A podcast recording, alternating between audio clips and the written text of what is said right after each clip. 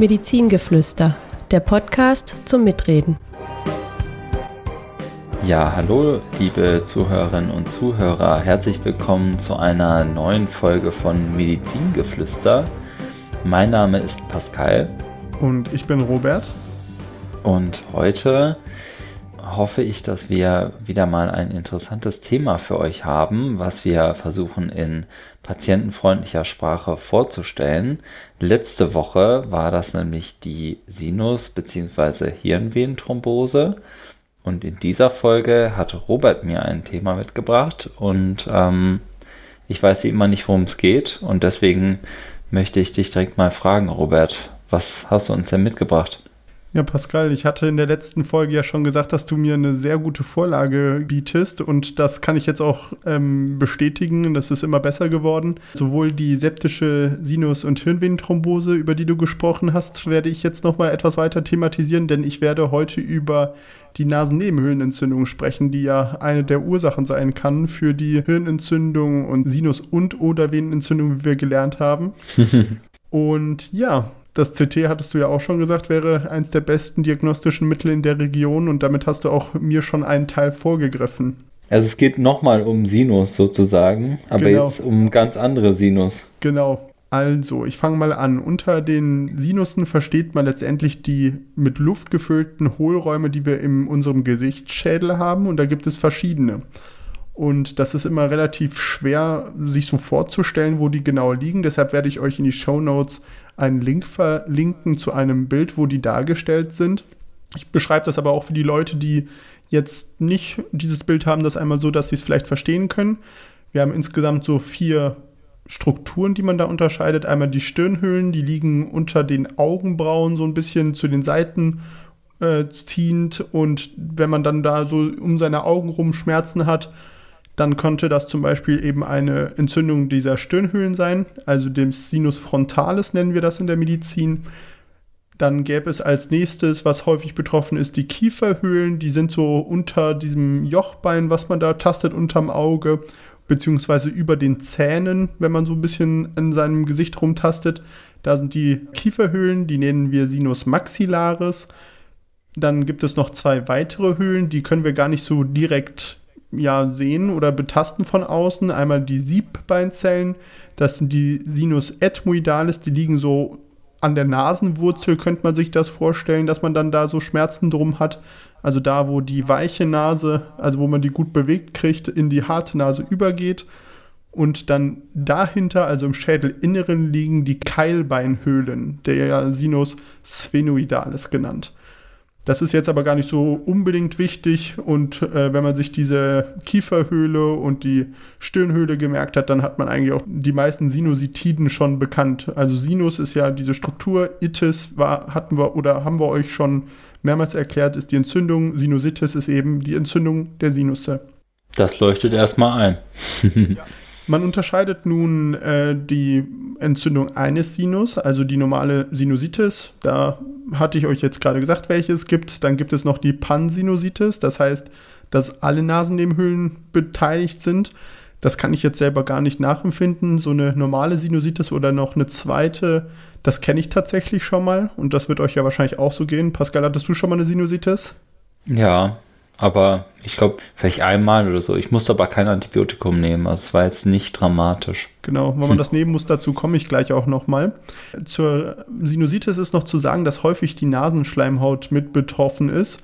Also die Nasenschleimhaut selber auch entzündet ist. Da nennt man das eine Rhinosinusitis. Und eigentlich gibt es keine Sinusitis ohne eine Nasenschleimhautentzündung auch, sodass man eigentlich da sagt in der Literatur, dass man das eigentlich korrekterweise Rhinosinusitis nennen müsste.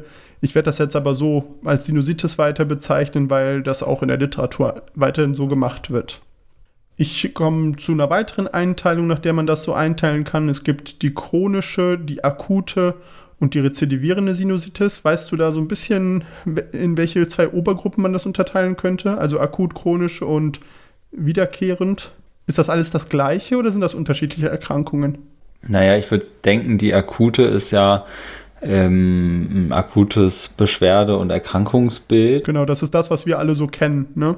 Genau, und wenn das äh, chronisch ist, das habe ich auch schon mal ähm, gehabt in so äh, Lang Langzeit-Kopfschmerzabklärung, wo jemand irgendwie seine Kopfschmerzen nicht mehr losbekommen hat, da, die hatte halt eben so eine chronische Sinusitis, da waren dann letztlich gar keine Keime mehr eigentlich da, sondern da war einfach nur noch eine Entzündung in diesen Nasennebenhöhlen. Vielleicht meinst du sowas? Hervorragend.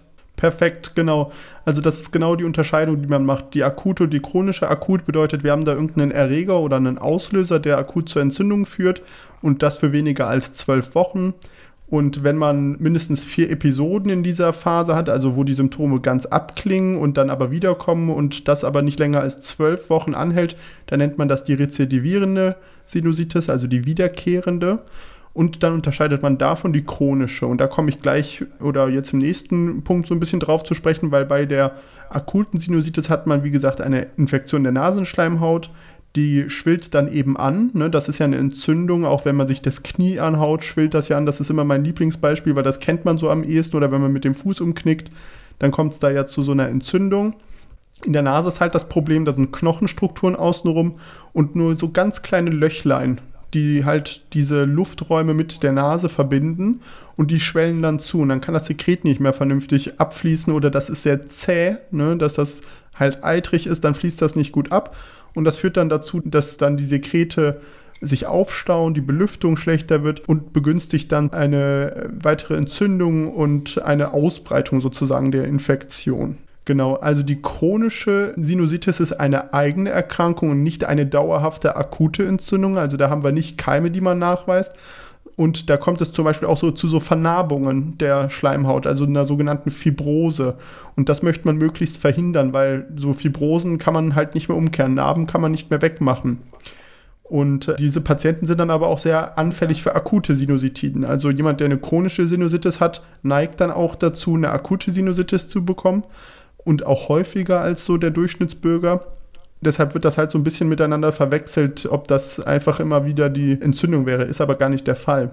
Du erzählst uns ja immer was von Zahlen, Pascal, konkreten Zahlen, wie viele Patienten pro 100.000 oder einer Million Patienten so betroffen ist an der Erkrankung. Was meinst du, wie häufig tritt die Sinusitis auf? Puh, also ich würde mal schätzen so 20 bis 30 pro 100.000 also die Literatur sagt häufig. also das scheint eine wirklich häufige Sache zu sein, wenn man das noch nicht mal mehr pro Personenzahl angibt. Der durchschnittliche Erwachsene in Deutschland erkrankt zwei bis fünfmal pro Jahr an der Sinusitis. Ei, das ei, kann dann halt eine leichte Form erstmal sein. Was meinst du, Kinder häufiger oder seltener? Ich hätte eigentlich gedacht häufiger. Ja, ist auch richtig. Also man sagt so bei einem Kind 200 Tage von äh, die 365 im Jahr sind die eigentlich krank. oh. Ja, es, ich kann es tatsächlich aktuell nachempfinden aus meinem, aus meinem familiären Umfeld. Zu den Ursachen möchte ich nochmal zu sprechen kommen für die akute Sinusitis. Also da gibt es meistens Erreger, die das auslösen und in den allermeisten Fallen, Fällen sind das Viren. Und äh, das hat was zur Konsequenz, Pascal, wenn Viren die häufigsten Erreger sind? Dass man häufig keine Medikamente oder sonst irgendwas geben kann. Genau. Vor oder also nur symptomatisch, ne? Ja. Genau, sehr richtig. Denn nur bei Bakterien wirken Antibiotika. Die müssen ja eine lebende Struktur abtöten. Antibiotikum, also gegen das Leben. Und Viren sind selbst nicht lebensfähig, also die leben nicht ohne den Menschen. Und Bakterien können das halt sehr wohl. Und da helfen Antibiotika und das erkennt man an verschiedenen Symptomen, zu denen ich gleich so ein bisschen zu sprechen komme. Auf jeden Fall so gelb-grünlicher, richtig zäher Schmodder, der spricht schon eher dafür, dass da Bakterien dann auch im Spiel sind. Pilzinfektionen der Nase sind sehr selten und sollten dann auch weiter abgeklärt werden. Da muss man mal gucken, ob da mit dem Immunsystem in dem Moment alles stimmt. Und Risikofaktoren für äh, eine Sinusitis sind schlechte Zähne. Kannst du dir vorstellen, warum? Ich denke mal, ähm, ist ja so, die Kieferhöhle ist ja direkt über den Zähnen. Und wenn da jetzt irgendwelche Keime im Bereich äh, des Mundraums sind, dann können natürlich da die Keime, die in den Zähnen rum, äh, die an den Zähnen knabbern, auch mal in die Kieferhöhle wandern und dort eine Entzündung machen, richtig? Genau, die wandern quasi am Zahn entlang in die Tiefe und können dann über den Knochen sozusagen in den Sinus einwandern. Und das ist ja typischerweise halt der Sinus maxillaris, also die Kieferhöhle. Belüftungsstörungen, zum Beispiel durch äh, Wucherungen der Schleimhaut. Da sind so Polypen, nenne ich das jetzt mal, ähm, zu nennen. Die können zum Beispiel diese Löcher äh, einfach zuwachsen. Ne? Das ist natürlich auch schlecht, dann fließt einfach nichts mehr ab. Das müsste dann auch operiert werden, aber auch da komme ich gleich dann nochmal dazu. Was ich auch entdeckt habe, ist die ähm, Nasenscheidewandverkrümmung. Ne? Dadurch, dass dann sehr eng ist auf einer Seite, dass die Patienten halt eben dort nicht vernünftig ventilieren, die Nasennebenhöhlen. Und das ist so eine von den Gründen, wo es sich auch tatsächlich lohnt, die Nasenscheidewand dann zu begradigen. Die Symptome dürften eigentlich jedem bekannt sein. Man unterscheidet so ein ganz kleines bisschen zwischen akut und chronisch und nicht nur daran, ob das weniger oder mehr als zwölf Wochen anhält, die Symptome. Bei beiden und besonders halt bei der akuten hat man so allgemeine Symptome wie natürlich Sekret aus der Nase aber auch Halsschmerzen, weil das wissen auch die meisten nicht, dass gerne dieser Schleim mit Bakterien beladen, der in den Hals runterläuft, dass der eine Infektion macht. Und wenn man die Nase sozusagen gut pflegt, dann in dieser Infektion gehen auch die Halsschmerzen weg. Dann braucht man da nicht betäubende Tabletten lutschen bis zum geht nicht mehr. Es gibt Riechstörungen, auch akut, die sprechen aber auch gerne für eine chronische Infektion, wenn man jetzt nicht gerade Corona hat, wo das ja so typisch war, dass man in der akuten Infektion eine Riechstörung hat dann kann das halt, also eine, eine Riechstörung, eine sogenannte Anosmie, kann halt eben hinweisen darauf sein, dass eine chronische Sinusitis sich einstellt oder Bakterien im Spiel sind. Fieber und Abgeschlagenheit sind auch so allgemeine Symptome und lassen einen so ein bisschen an Bakterien denken. Schmerzen gehören natürlich dazu, die kennt, glaube ich, jeder. Und das sind so ganz typische Schmerzen halt, wenn man dann so im Gesicht rumklopft, dann merkt man, ach, das tut weh. Mir zum Beispiel, ich hatte jetzt eine Phase, ich hatte vier Sinusitiden innerhalb von zwölf Wochen. Also ich hatte diese rezidivierende und da muss man dann auch anders therapieren, da komme ich gleich zu, aber ich konnte meine Gesichtsfast nicht richtig anfassen an manchen Stellen und wenn ich dann mich hingelegt habe, wurde das stärker und wenn ich mich nach vorne übergebeugt habe, dann wurde es so richtig unangenehm, eben durch den Druck, der dann sich auch noch erhöht da in dem ganzen System. Jetzt habe ich ja viel drüber gesprochen, über Symptome, die halt auf eine bakterielle Genese hindeuten. Pascal, was hast du dir merken können? Mm, Schmerzen. Ja, starke Schmerzen vor allen Dingen. Also wenn es richtig, richtig unangenehm, stark schmerzhaft wird, dann muss man an ähm, eben eine bakterielle Genese denken, besonders wenn man Fieber entwickelt. Das spricht eigentlich nicht so dafür, dass da Viren mit im Spiel sind. Wobei, wenn man irgendwie andersweitig zum Beispiel Husten hat und in dem Rahmen Fieber kriegt, ist das natürlich unwahrscheinlich, dass das dann unbedingt der Sinus sein muss. Aber wenn man halt eine Sinusitis hat, sonst nichts und dann Fieber entwickelt, muss man an Bakterien denken wenn man so eine zweizeitige Verschlechterung hat, muss man dran denken. Man kann ja auch zum Beispiel zuerst eine Vireninfektion kriegen, dann ist da der Abfluss gestört und dann können sich auf einmal die Bakterien da in dieser Sekretansammlung vermehren, wie bescheuert. Und ja, dann hat man so eine zweizeitige Verschlechterung. Das muss an Bakterien denken lassen.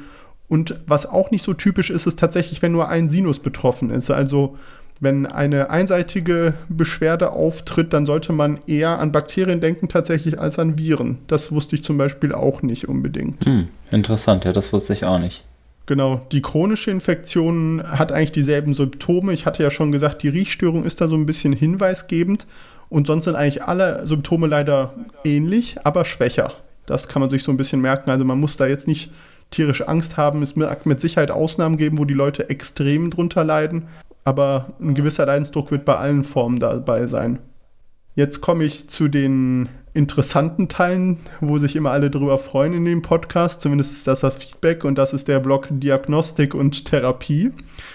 Also, was mache ich denn jetzt? Wenn, oder auf was muss ich achten? Hat mein Arzt das überhaupt bei mir gemacht? Oder hat er zu viel gemacht? Ist ja auch gar nicht so unwichtig manchmal zu wissen. Und bei der akuten Rhinosinusitis muss man erstmal klinisch untersuchen. Und der Pascal hatte schon gesagt, ein Patientenfall zu so einem Thema mal in irgendeinem Gespräch, was wir geführt haben, das äh, ist ja relativ leicht zu entdecken, was da so die Symptome wären, nämlich halt Schmerzen, wie er es gesagt hat, und halt dieses nach vorne überbeugen und da darf man ausnahmsweise mal eine Diagnose äh, durch die Hose machen, sozusagen.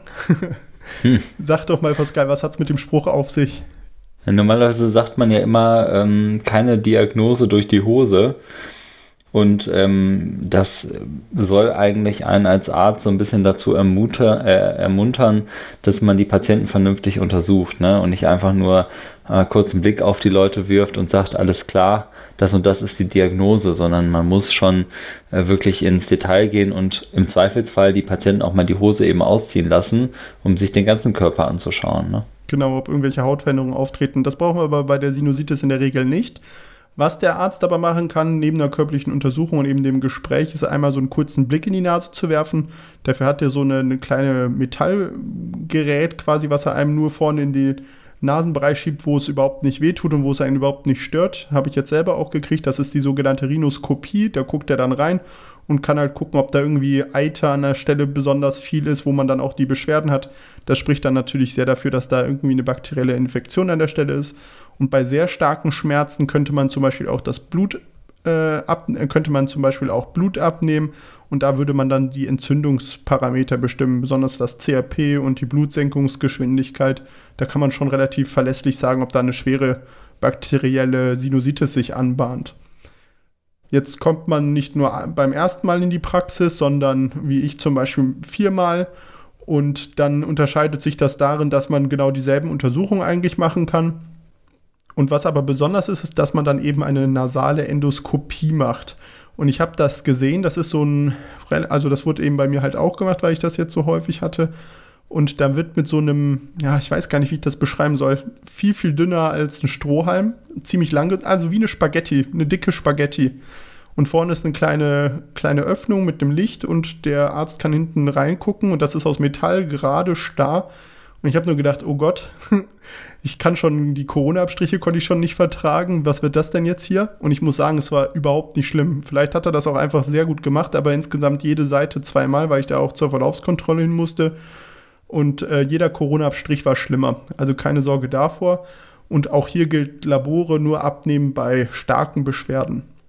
Als letztes haben wir noch die chronische Rhinosinusitis. Da war man ja meistens schon beim HNO-Arzt, aber spätestens da sollte eben diese nasale Endoskopie erfolgen und es wird dann auch Zeit für eine Bildgebung. Und da hat Pascal uns ja schon geteasert in der letzten Folge, dass man da am besten ein CT macht. Da gibt es dann auch so ein besonderes CT, das sogenannte Low-Dose-CT. Dabei wird besonders wenig Strahlung benutzt. Aber nur im CT kann man die Knochen vernünftig beurteilen. Und das ist halt eben für die Sinusitis sehr wichtig. Und wenn sich da Auffälligkeiten ergeben, dann wird erst ein MRT sinnvoll. Also MRT ist nicht Mittel der ersten Wahl, um da eine Diagnose zu stellen, sondern eben das CT. Auch bei der chronischen Rhinosinusitis ist ein Labor nicht unbedingt notwendig, sondern nur, wenn man den Verdacht hat, dass da irgendwie eine bakterielle Superinfektion noch mit dabei ist. Also eine Bildgebung zusammenfassend ist bei eigentlich den akuten Sinusitiden, wo man so richtig Eiter aus der Nase kommt, bekommt, fast nie indiziert. Muss ich sagen, ich weiß nicht, Pascal, wie war das bei dir? Ich fand, das war, wurde anders gehandhabt in der Notaufnahme. Man wollte dann wissen, hat er jetzt eine Sinusitis oder ist was Ernstes? Und dann hat man ein CT gemacht. Oder gesehen, dass das gemacht wurde eher. Äh, ja, beziehungsweise ja oder jein. Ich habe ne, neulich noch einen Patienten gehabt. Ist ja immer so, wenn man mit Kopfschmerzen in die Notaufnahme geht, dann kommt man erstmal zu den Neurologen. Der Patient hat aber überhaupt keine Kopfschmerzen an sich, sondern eher Gesichtsschmerz. Und wenn man dem auf die Stirn gedrückt hat, äh, auf die rechte Seite war das jetzt in dem Fall, dann ist er an die Decke gegangen. Da hat er solche Schmerzen gehabt und dann habe ich gedacht, okay, das ist bestimmt eine Sinusitis. Und dann habe ich den zu unseren Kollegen von den HNO-Ärzten geschickt und die haben dann nämlich das gemacht, was du gesagt hast. Die haben sich den Patienten halt angeschaut, haben wahrscheinlich auch mit so einem Endoskop, also mit diesem, mit dieser Spaghetti da, äh, wo die Kamera vorne dran ist, in die Nase reingeguckt und in die Nasennebenhöhlen. Und äh, dann hat der HNO-Arzt mich angerufen und dann war ich natürlich auch ein bisschen froh, dass ich da die richtige Diagnose gestellt habe. Und ähm, der gesagt hat, ja, der Patient hat eindeutig eine Nasennebenhöhlenentzündung. Wir verschreiben dem jetzt dann doch ein Antibiotikum, weil sich das wohl schon länger zog bei dem, bei dem Herrn. Und ähm, der auch erhöhte Entzündungsparameter tatsächlich hatte. Und ja, der hat kein CT zum Glück bekommen und ist dann einfach mit einem Antibiotikum und einem Termin für die Verlaufskontrolle wieder nach Hause gegangen.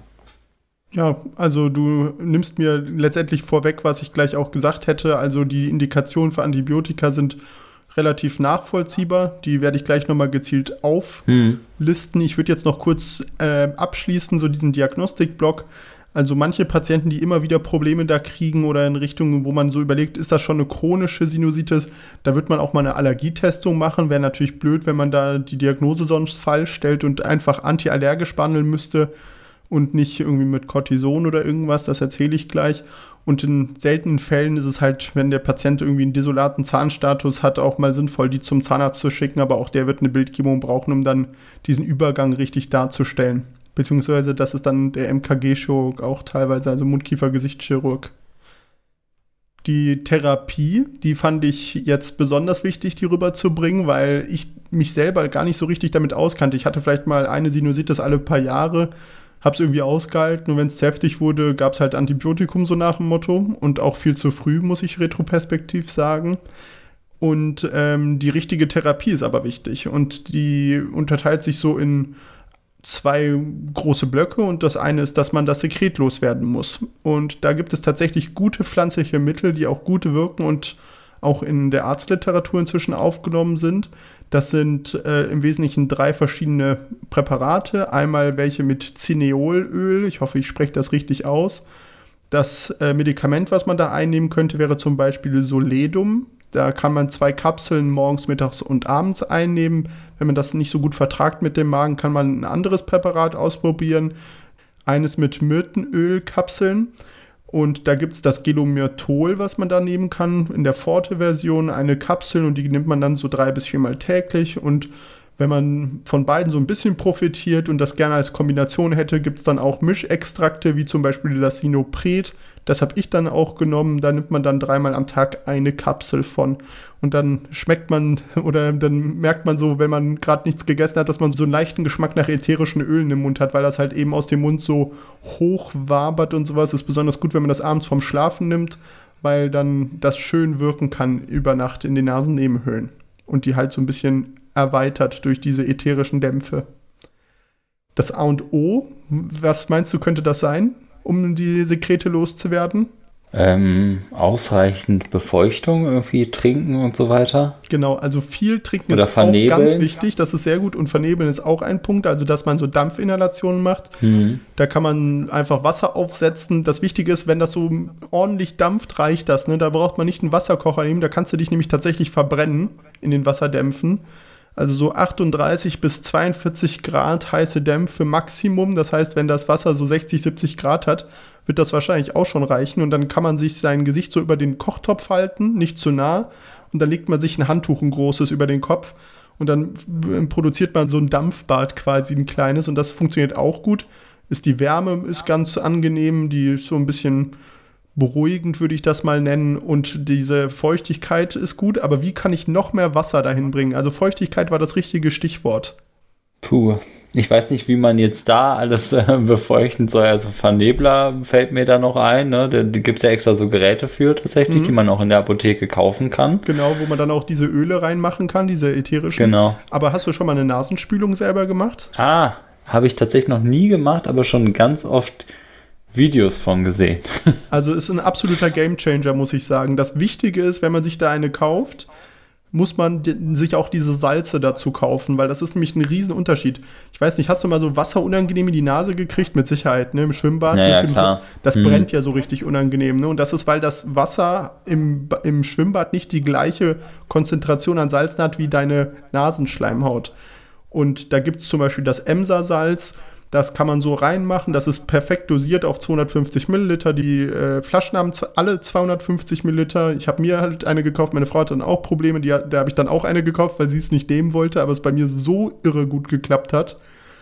Und dann fragt man sich so, also da macht man so diesen Beutel rein, lauwarmes Wasser, sodass das so an der Haut sich anfühlt, als wäre es Körpertemperatur und dann lässt man das reinlaufen. Und da kann man sich dann im Internet gut anschauen, wie das funktioniert. Das brauche ich jetzt hier nicht zu erklären. Ähm, wenn man den Mund aber aufmacht, währenddessen kann das Wasser nicht hinten in den Rachen laufen. Das ist das Wichtige und den Rest macht die Schwerkraft. Und ich hatte halt total Sorgen, wie häufig darf ich das machen, ab wann ist es schädlich. Und dann war ich endlich mal beim HNO-Arzt nach äh, nach der dritten Sinusitis jetzt diesen Winter. Und die hat gesagt, so häufig wie sie es schaffen. Also man soll das richtig häufig machen. Ich habe es dann tatsächlich in der Phase, wo ich mir überlegt hatte, wieder Antibiotika zu nehmen, wo ich dann zum Glück das nicht getan habe. Jetzt zum ersten Mal habe ich das siebenmal am Tag gemacht und da kam oh. jedes Mal richtig Eiter raus und oh. ich muss sagen, das ist der Gamechanger. Meine Frau ist Hausärztin, die ist davon jetzt auch so überwältigt gewesen, dass bei ihr die Beschwerden alle weggegangen sind, dass die das ihren Patienten allen empfiehlt. Und die geben auch das Feedback, das wäre der wirklich der Gamechanger aktuell. Äh, in der akuten Phase kann man auch sicherlich abschwellende Nasentropfen nehmen. Da ist es dann wichtig, dass das, äh, da muss man auch mal selber drauf gucken als Patient, weil die sind frei verkäuflich, ob da Xylometazolin drin ist, mit X geschrieben, XYL, Xylometazolin, weil das ist ein Präparat, das kann man nehmen, das macht aber abhängig und davon sollte man so ähm, ja, dreimal am Tag einen Hub in die Nase machen. Das ist auch abschwellend, ist gut in der Akutphase, damit der Schleim da rauskommt. Vielleicht auch vor der Nasenspülung zum Beispiel machen weil dann halt die Nasennebenhöhlen offen sind und dann die, diese Salze gut reinkommen und diese Spülung. Das große Problem ist, wenn man das länger als sieben Tage macht, und das wissen die meisten nicht, dann gibt es die Gefahr, dass man eine chronische Nasenentzündung kriegt. Eine sogenannte Rhinitis medicamentosa. Und die kann im Extremfall sogar dazu führen, dass die Schleimhaut kaputt geht und der Knochen an der Stelle wird alles nur durch Schleimhaut versorgt und wenn die Schleimhaut kaputt ist, geht auch der Knochen kaputt und dann kriegt man Löcher in der Nase. Und dann pfeifen die Leute so komisch und das ist tatsächlich gar nicht lustig. Also mehr als sieben Tage Nasenspray mit Xylometazolin auf keinen Fall nehmen. Dann lieber umsteigen auf andere Medikamente. Wenn man das aber so ein paar Tage länger genommen hat und man dann diese Diagnose gestellt hat, kann man das aber auch therapieren. Da würde man zum Beispiel konzentrierte Kochsalzlösung geben.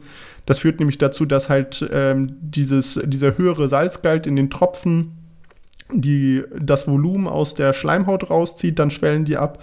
Man würde Cortison-Nasenspray geben, also was so lokal wirkt. Und ganz selten muss man leider auch chirurgisch tätig werden. Also die anderen Methoden sind deutlich zu bevorzugen, die ich genannt habe. Und was ich jetzt auch dann bekommen hatte, war Cortison-Nasenspray.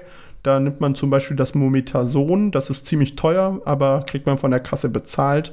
Das darf man nicht bei schweren bakteriellen Entzündungen machen, weil das wäre kontraproduktiv, weil das ja das Immunsystem ein bisschen runterreguliert. Aber bei allen anderen, wo das Immunsystem ja meistens ein bisschen zu gut meint und in so chronischen Stadien dann irgendwann übergeht, wie diese chronische Sinusitis, da kann das sehr gut wirken und ja, Probleme vorher vermeiden, bevor sie entstehen.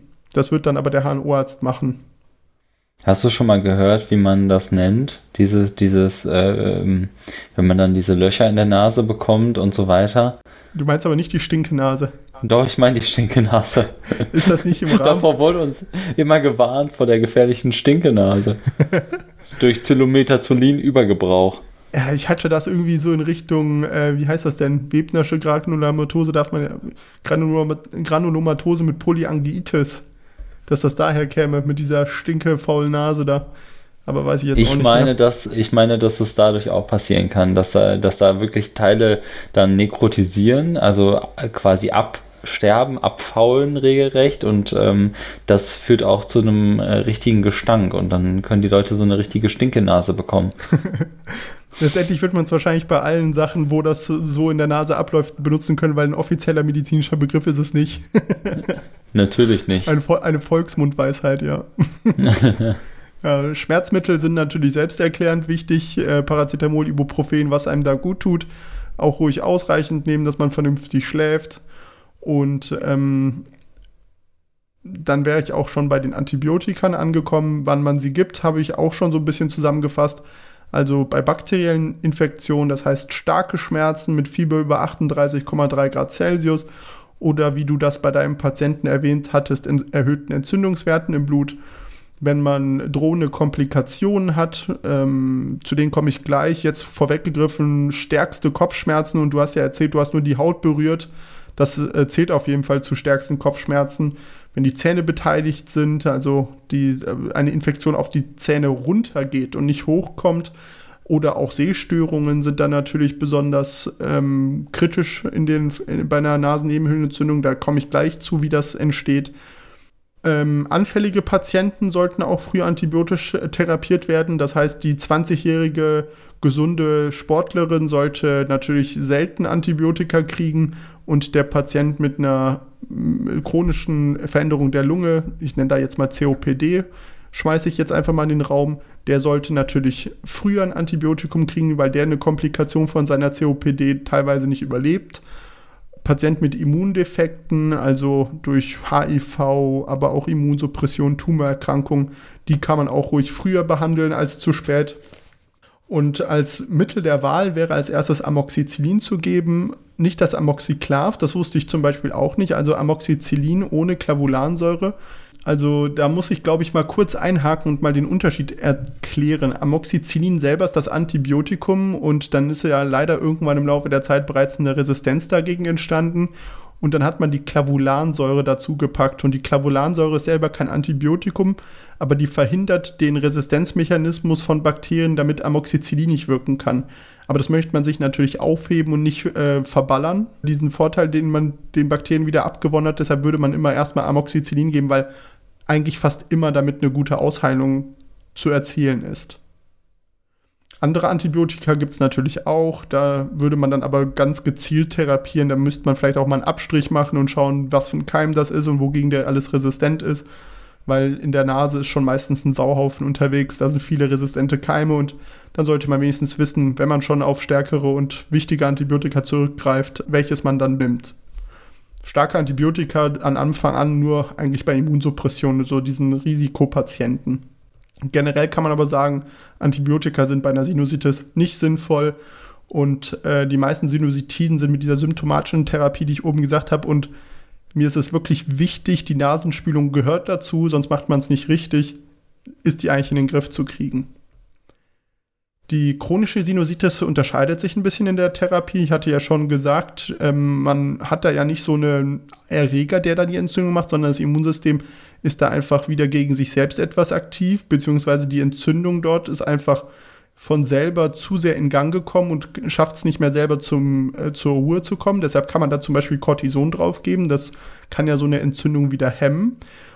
Bei den Patienten wird auch empfohlen, ein bis dreimal am Tag eine Nasenspülung zu machen, damit es eben nicht zu diesen akuten, aufgesetzten Infektionen kommt, weil das natürlich eine chronische Sinusitis immer weiter verschlechtert. Immer wieder, wenn eine neue Entzündung dazu kommt, bleibt ein bisschen was leider zurück.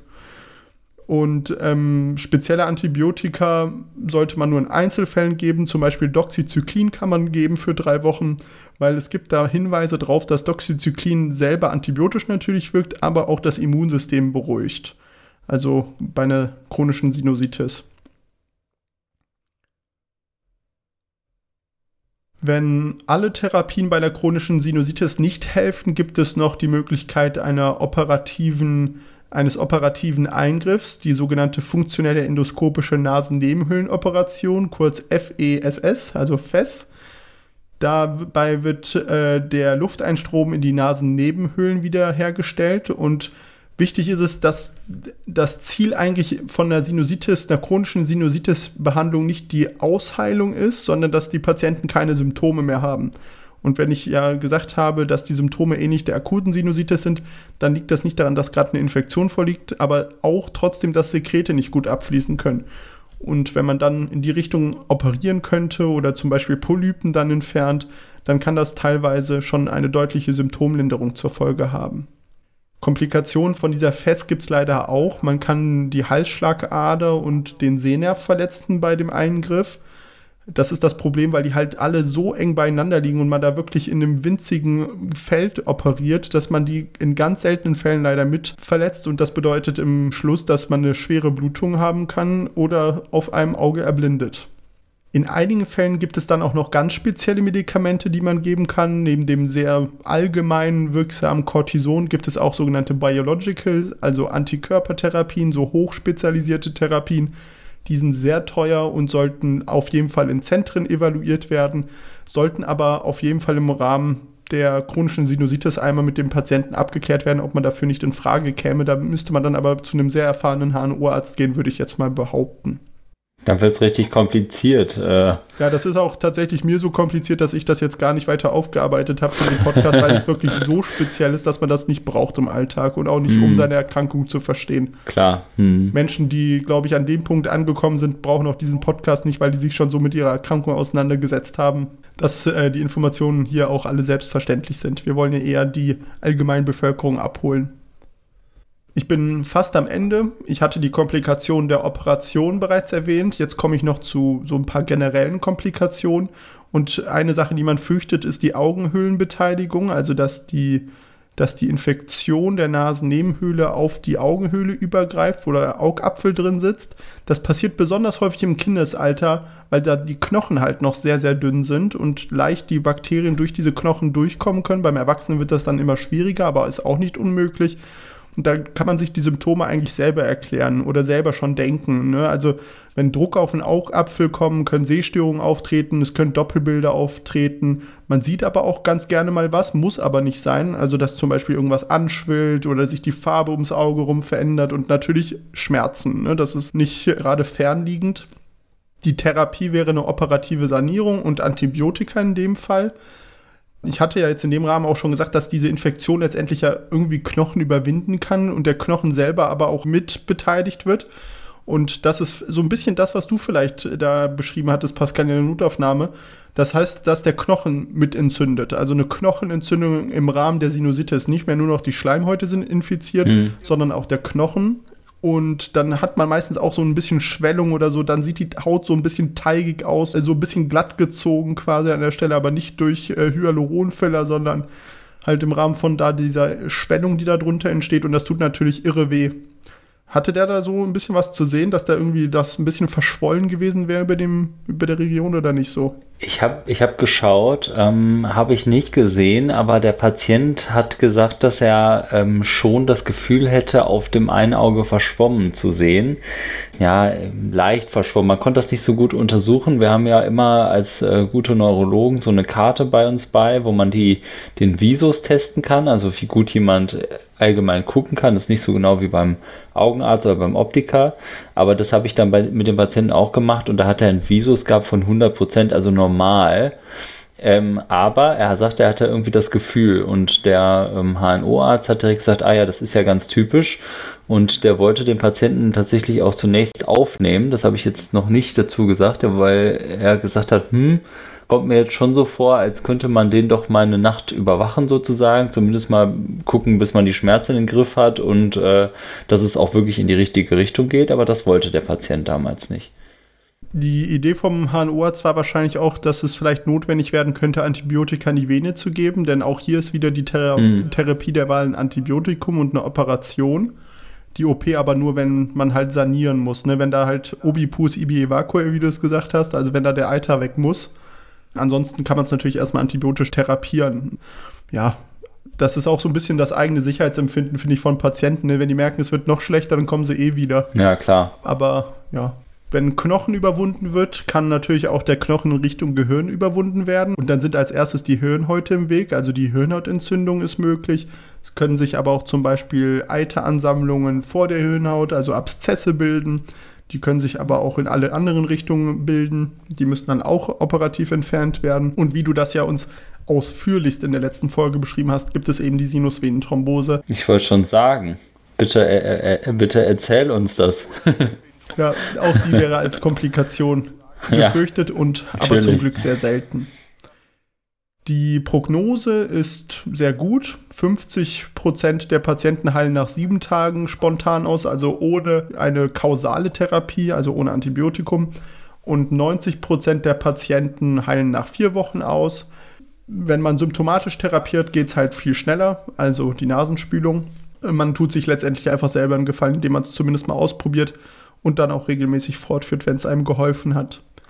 Die chronische Sinusitis ist leider meistens sehr langwierig und relativ ja, frustrant zu therapieren. Die Patienten haben immer wieder Beschwerden. Und die sind teilweise eingeschränkt, auch in ihrer Schlafqualität und in so ihrer Glücklichkeit im Alltag. Und da ist es das Hauptziel, eben die Symptome von den Patienten in den Griff zu kriegen und nicht so unbedingt eine Diagnose in den Griff zu bekommen. Also wenn der Patient sagt, ach, so kann ich weiterleben, so macht es wieder Spaß, das sollte das Ziel sein bei einer chronischen Sinusitis. Abschließend habe ich euch noch einen Link unten in die Show Notes gepackt. Da drin könnt ihr euch nochmal weitere Informationen zur Sinusitis einholen. Das ist eh eine Seite, die ich euch mal empfehlen möchte. Hier finde ich, gibt es eigentlich sehr gute Patienteninformationen auf einem hohen Niveau und äh, da könnt ihr euch ja da mal durchklicken. Die Seite zur Nasennebenhöhlenentzündung selber habe ich euch aber direkt verlinkt. Wir machen wieder kostenlos Werbung, Robert. So geht das nicht. Ja.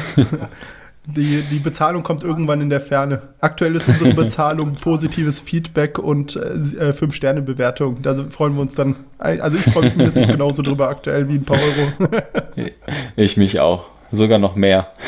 ja, ist auch tatsächlich der Grund, warum ich es gerade gern mache, muss ich sagen. Dass das anderen Leuten anscheinend zu helfen scheint.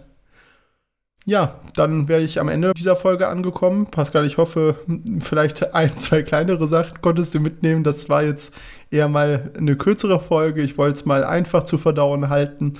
Und ja, in Details verlieren kann man sich dann immer noch, wenn man möchte. Ihr könnt uns gerne mal eure Erfahrungen sagen, ob bei euch die Nasendusche gut wirkt. Ich mache mal eine Umfrage hier drunter. Und ansonsten bedanke ich mich fürs Zuhören. Und ja, Pascal, ich übergebe dir die die letzten Worte. Gerne, denn ich war jetzt nicht untätig. Denn du weißt, äh, ich bin ein Zahlenmensch. Ich brauche alles in Zahlen. Und wir wussten am Anfang nicht, äh, wie hoch ist die Inzidenz. Ne? Wir haben ja irgendwie geschätzt, ich habe gesagt 20 bis ähm, 30, glaube ich, oder irgendwie sowas. Ne? 20 pro bis 30 pro, ne? pro 100.000. Also man muss wissen, Inzidenz heißt in der Regel in der Medizin, man sagt, wie viele Einwohner erkranken pro 100.000 pro Jahr. So, und die Zahl ist viel, viel höher. Viel, viel höher, Robert. Und Sie ist ja die auch Daten, häufig. Ja, die, da die Daten dazu kommen jetzt tatsächlich aus, äh, aus meinem Heimatland sozusagen, nämlich aus den Niederlande. Und ähm, was glaubst du denn, in welchem Zahlenbereich wir uns denn da aufhalten? Das Lustige ist, die Quelle, wo ich die äh, epidemiologischen Daten rausgenommen habe, hat auch gesagt, dass es nur aus den Niederlanden verlässliche Zahlen gibt. Das finde ich gerade hm. schon mal lustig, dass du da auch Siehste? landest. Ähm, ach, schätzen. Also Inzidenz pro 100.000. Genau, pro 100.000. Also ich sag jetzt mal, mit demografischem Wandel sind 60 Prozent der Leute äh, in der Hunderttausender Bevölkerung zu, äh, älter. Hm, das jetzt so, ich hatte ja gesagt, dreimal im Jahr mindestens. Ich würde sagen, das ist 180.000 pro 100.000. Also eine Moment, hohe Zahl. Nein, das, äh, das ist jetzt tatsächlich dann schon fast äh, zu übertrieben. Es sind tatsächlich knapp 2000 pro 100.000. Was? Dann stimmt irgendwas nicht. nee, aber das, also es ist ja schon extrem häufig, ne? Und äh, keine Ahnung, also das ist zumindest die Wobei Zahl, die, die ich da bekommen wahrscheinlich hoch, äh, die Dunkelziffer wird hoch sein, die ganzen Leute, das die kann das einfach zu Hause sein, ertragen. Ja. Ja, weil gleichzeitig habe ich nämlich auch gesehen, ähm, dass äh, irgendwie äh, man im Schnitt irgendwie pro Jahr ja so und so oft erkrankt, das hast du uns ja auch schon alles gesagt. Ne? Ähm, das passt eigentlich nicht so richtig gut zusammen, aber wenn man es vielleicht im Insgesamten sieht, ich weiß es nicht. Es ist auf jeden Fall die Zahl, die ich gefunden habe. Also, wenn es jemanden interessiert, so knapp 2000 pro 100.000 ist die offizielle Zahl. Ähm, ja, und ich glaube, das ist auch, sagen wir mal, ein Schlusswort, mit dem wir euch entlassen können. Dann vielen Dank fürs Touren und bis zum nächsten Mal. Tschüss. Bis zum nächsten Mal. Tschüss.